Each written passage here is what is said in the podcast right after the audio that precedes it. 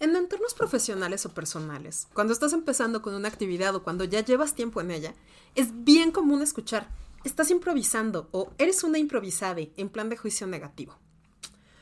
Pues improvisar tiene esta carga de no estar preparades o no saber bien lo que haces o lanzarse como el borras, aunque ya nadie sabe quién es el borras. Pero les tengo una noticia. Improvisar es menos simple de lo que parece y más útil de lo que se imaginan. Bienvenidos al podcast. Si me causa curiosidad, lo investigo. Si lo investigo y me gusta, profundizo y lo conecto con otras cosas y platico acerca del tema hasta el cansancio. La curiosidad no mató al gato, le dio un podcast. Bienvenidos a Neurona Random.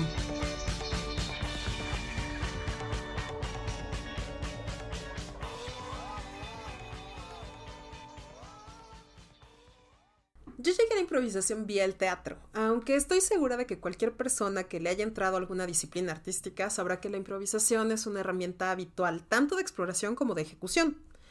El jazz la utiliza todo el tiempo, e inclusive técnicas de pintura como el action painting de Jackson Pollock están muy en el espíritu de responder al impulso del momento. Claro que improvisar no solo es dejarse llevar. Por ejemplo, Stephen Natmanovic dice en Free Play, Improvisation in Life and Art, cuando me descubrí improvisando, sentí con gran emoción que estaba en la pista de algo, una especie de conexión espiritual que iba más allá del ámbito de crear música. Por eso es que, cuando hablábamos del estado de flujo en el episodio pasado, no podía dejar de mencionar la impro. De hecho, ese mismo autor, en ese mismo libro, cita una frase bien interesante de Arnold Schoenberg. Componer es una improvisación a la que le disminuyes la velocidad. Frecuentemente uno no puede escribir suficientemente rápido para seguir el flujo de las ideas. Y es que, de acuerdo con algo de lo que analiza Natmanovich en este mismo libro, improvisar nos coloca en un espacio en el que, conforme escuchamos y creamos, vamos utilizando un repertorio de acciones, sonidos o palabras que tenemos al alcance, lo que podríamos llamar un vocabulario disponible, así como una serie de reglas para combinarlos, una especie de gramática. Entonces, Improvisar no es solo lanzarse a ver qué pasa. Implica que ya tienes algo de conocimiento de la cancha en la que estás jugando y sabes más o menos con qué elementos cuentas para jugar. Además de que entiendes las reglas generales y eres capaz de torcerlas cuando crees que va a funcionar mejor hacerlo de este modo. De hecho, muchas de las personas que conozco en el entorno de improvisación hablan sobre el estado de juego. Y es una anécdota común el recordar cómo se sentía jugar cuando éramos niñas. Claro que había una serie de reglas y sobreentendidos, pero una vez que nos estábamos divirtiendo, podíamos cambiarlas sin tener que detenernos y volver a empezar. ¿Recuerdan esa sensación? Eso, gente random, es improvisar.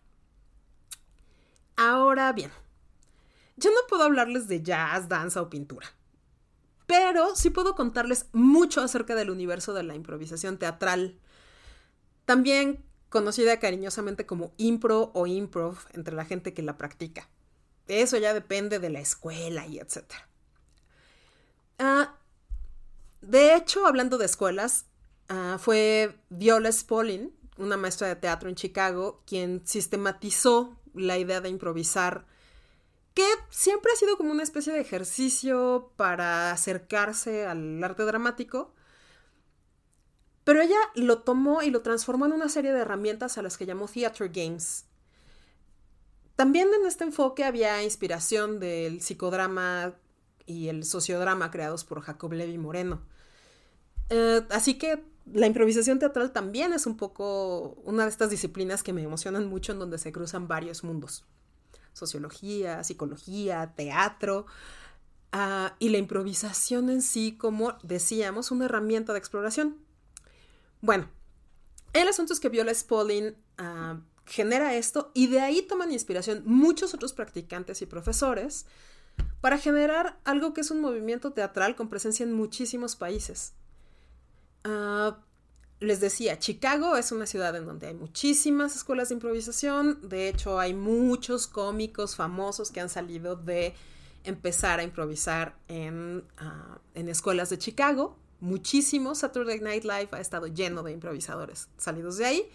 pero también hay en muchas otras ciudades, en Sudamérica, en Europa, aquí en México hay una gran cantidad de escuelas y colectivos de improvisación. Pero bueno, el asunto es que ya no solamente se trata de usar la improvisación para formarte como actriz o actor, y que eso ocurre fuera del escenario tras bambalinas. No, se trata de subirte al escenario a crear escenas cortas o largas, a partir de premisas básicas, utilizando el término de nuestro amigo Stephen, la gramática de cada juego. Ahora bien, en términos de subirte a escena hay muchísimas variantes. Desde los juegos competitivos como el Theater Sports, creado por Kit Johnston, en donde equipos juegan a competir haciendo historias cortas e ingeniosas con diversas limitantes. Esta gramática se va modificando y te pone trabas que hay que saltar ingeniosamente y se usan para crear. O el Harold de Del Close y Charna Halpern, que tiende a generar escenas más largas y personajes más duraderos porque regresan entre escenas. O formatos generados por diversas escuelas locales para todos los gustos formatos cómicos o dramáticos, más cortos, más largos, que funcionan en línea o que solo funcionan de manera presencial, solo para adultos, solo para niños, cruzados con otras técnicas teatrales como clown o como cuentacuentos y etcétera, ¿no? Bueno, y aunque soy una nerd de la improvisación teatral, como ya habrán escuchado, no me interesa dejarlo solo con esto, porque aunque es muy divertido y de verdad he disfrutado muchísimo estar en escena y también me encanta ver a otras personas hacer maravillas en el escenario, ah, pues la verdad es que me parece que el verdadero poder de la improvisación va mucho más allá de estar en el teatro. Ah, de hecho, mucho del trabajo con improvisación teatral se ha ido desbordando a otros ámbitos creativos, porque a partir del trabajo con sus ejercicios y principios, se ha ido descubriendo que se pueden aplicar en otras áreas relacionadas justo con procesos de creatividad, porque ayudan a estimularla, ayudan a disminuir el juicio, incrementan la espontaneidad, potencian el trabajo en equipo. Y de hecho, una de las cosas que Viola Spolin enfatizaba al respecto de usar estos juegos de improvisación es que impulsaban a las personas a superar este bloqueo que suele generar la necesidad de aprobación cuando estamos tratando de ser creativos, pero también sabemos que hay como una expectativa de ser creativos frente a otros, por ejemplo, frente al maestro o frente al público o frente a los compañeros de trabajo o frente a los mismos compañeros de escena. De hecho, por ese enfoque es que amo muchísimo a Viola Spolin. Y bueno, de hecho, para que tengan más amor por ella todavía, escuchen nada más el inicio de su libro Improvisación para el Teatro. Todo mundo puede actuar todo mundo puede improvisar. Cualquiera que así lo desee puede actuar en el teatro y aprender a volverse digno de estar en escena. Aprendemos a través de la experiencia y la experimentación, y nadie le enseña nada a nadie. Esto es tan cierto para bebés que van de patear y gatear a caminar, como para quien se dedica a la ciencia y a sus ecuaciones. Si el entorno lo permite, cualquiera puede aprender lo que decida aprender. Y si la persona lo permite, el entorno le enseñará todo lo que tiene que aprender. El talento o la falta de talento tienen muy poco que ver con ello. Pura sabiduría. Ahora bien, con el paso del tiempo y el crecimiento de la práctica, se ha escrito mucho y teorizado bastante al respecto de cómo practicar, qué efectos tiene improvisar, cómo usar estas herramientas en la vida cotidiana o para asesorar empresas o etcétera. Y en realidad, aunque tengo muchos recursos de los cuales picar piedra, uno de mis favoritos para hablar de estos principios aplicados es Improv Wisdom o la sabiduría de la improvisación de Patricia Ryan Martsen. Ah, ¿Qué va a ser la persona a la que voy a citar mucho durante el resto del episodio. De hecho, una de las primeras reglas para quienes juegan improvisación es di que sí. Y esta se presenta de muchísimas maneras. Ah, en inglés, por ejemplo, se utiliza muchísimo el yes and, o sea, sí y. O también se frasea como escucho y acepto. Se refiere ante todo a abrirse a la posibilidad de crear y generalmente hacerlo en conjunto con otras personas. ¿Por qué? Porque decirle sí a la propuesta de alguien más permite que las cosas pasen. De hecho, requiere que las personas involucradas en la acción se coloquen en posición de dar y recibir. Tú me das una idea, yo doy por buena tu idea y coloco un extra y a partir de ahí vamos generando algo que es de todos. El reto será entonces no rechazar de entrada el planteamiento ni empezar por yo tengo una idea mejor. Es por eso que otro de los axiomas es la generosidad en muchísimos sentidos. Por ejemplo, crear espacio para que otros brillen. Aceptar lo que te dicen como un regalo que permitirá que todos creen porque somos interdependientes. De hecho, una de las frases que más recuerdo de algún taller, lástima que no recuerdo de cuál o quién la dijo, es, no te preocupes por tener todas las respuestas, para eso están tus compañeros. Ahora, también hay un espacio en esa generosidad para asumir que nuestras ideas, por chafas que nos puedan parecer, son regalos con los que participamos en la creación del momento, y hasta las casualidades y los errores son regalos. Eso inesperado, incorrecto, fallido, se transforma en una oportunidad para hacer algo nuevo. Y esto nos coloca frente a otro de los principios básicos, poner atención. Está en la mitad del escucho y acepto, de hecho. Este principio, por supuesto, no va solo de oír lo que las otras personas dicen. Mucho del trabajo de entrenamiento en los juegos va de aprender a estar presente, en un sentido muy similar a lo que cuentan en el mindfulness, pero con menos relajación.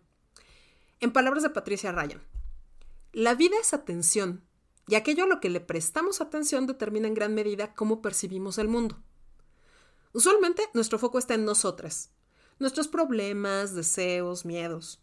Nos movemos por la vida semidespiertos y rumiando, viviendo en nuestras cabezas, pensando, planeando, preocupándonos, imaginando. Los detalles de cada día ocurren frente a nosotros. Un momento precioso tras otro. ¿Qué tanto nos estamos perdiendo? Casi todo. Entonces, el reto que nos pone la impro es estar presentes en el mundo, atendiendo a lo que pasa y a cómo pasa. Admito que a nivel personal esto fue parte de lo que me enamoró de la improvisación y me ayudó un montón a trabajar con mis problemas de ansiedad, que frecuentemente en mi caso tienen que ver con pasar mucho tiempo en compañía de mi cabeza. También resulta que si pones atención a lo que está pasando y pones en acción la generosidad, se crean grandes momentos. Uno de mis ejemplos favoritos proviene de jugar rol con DMs, que sin haber estudiado impro, saben que el objetivo no es ganar o ejecutar la campaña, sino estar presentes y disfrutar en conjunto. Si sus jugadoras van hacia otro lado, no se frustran, sino que crean nuevos escenarios y dinámicas sobre la marcha, dejan que fluya y toman notas de los cambios. Saludos desde aquí a Smoke, Mena, Estela y Yalaki de Mazmorras y Dragones que han sido mis maestras en eso. Ahora bien, si juntamos estar presentes con hasta los errores son regalos, lo que se está generando es un motor de resiliencia, es decir, de recuperación ante el daño. Si en vez de centrar nuestra atención en lo que nos dice la cabeza ante un fallo o una circunstancia inesperada, y miren que la cabeza puede ser difícil y cruel en esas circunstancias, si en vez de eso volteamos a ver lo que está frente a nosotros y preguntamos, ok, ¿qué puedo hacer con esto que sí está aquí? Nuestra actitud cambia. Entonces, parte de la filosofía detrás de la improvisación es crear las condiciones de atención y apertura que van a generar un entorno en donde explorar nuevas ideas con otras personas, y a veces hasta a solas. Pero, además, como parte del asunto de no tener un guion preparado es sentir el riesgo, pues también genera suficiente reto como para que deseemos hacerlo una y otra vez. Y no, esta edición del podcast no es para que salgan a buscar a su grupo de teatro de improvisación más cercano. Aunque siéntanse libres de hacerlo, hay cosas muy maravillosas y gente muy interesante. Ah, ahorita que decía, ah, explorar a solas, pienso en mi maestra adorada Pilar Villanueva, aunque he tomado clases con un montón de gente distinta que conste que no es la única, pero ella la adoro y ella tiene un solo de improvisación. Pero bueno, de lo que sí se trata esto no es de hacerles un comercial al respecto de grupos de improvisación, sino que es más bien una invitación a tomar algunos de estos principios, sobre todo para ver qué efectos sienten en su creatividad o, en procesos en los que sientan como que se están atorando. Por ejemplo, dile que sí a algo, acéptalo como viene y agrégale de, de tu cosecha. ¿A qué le vas a decir que sí? No sé, escoge. Otra idea, la próxima vez que tengas la tentación de posponer algo hasta que esté perfecto, hasta que tengas todo listo para empezar, detente, deja de esperar y solo intenta hacerlo. Empieza con lo que tienes y en donde estés. Y a partir de ahí van a pasar cosas. Otra idea. Si estás en un momento de aburrimiento o de bloqueo, ponle atención al entorno. ¿Qué escuchas? ¿Qué ves? ¿Qué hueles? ¿Qué sientes? ¿Eso te da alguna idea? Y si no, ¿qué estás haciendo que te pueda inspirar? Otra idea. La siguiente vez que te equivoques o que un plan salga mal, antes de dejar que gane el drama o el enojo o la frustración, pregúntate, ¿qué puedo hacer con esto? Y uno de mis principios favoritos es para otros. Probablemente porque soy una control freak y esto es de lo que me cambió para siempre y para bien trabajar en equipo. El chiste fue escoger un proyecto con una o dos personas y adoptar las bonitas preguntas. ¿Cómo lo ves? ¿Qué se te ocurre? ¿Qué te imaginas al arrancar? Magia. No la primera, pero sí a mediano plazo. Entonces, creo que estas herramientas ayudan a aflojar la creatividad, sí a mejorar las dinámicas de grupo y a veces también hasta mantener la cordura y la salud mental porque nos ayudan a ser más adaptables. Digo, no es un producto milagro. Eh, a veces en son de broma entre improvisadores solemos decir que somos como un multinivel porque tendemos a jalar a los amigos porque nos emociona lo que está pasando. Pero sí resulta que hay un montón de principios en común con otras áreas del conocimiento que tenemos sobre comportamiento, motivación y creatividad y ya saben que eso siempre me emociona. Pero bueno, creo que esto fue todo por el día de hoy. Ah, nos escuchamos en 15 días con otro tema random y nuestra primera colaboración invitada que me tiene súper emocionada y espero que ella también.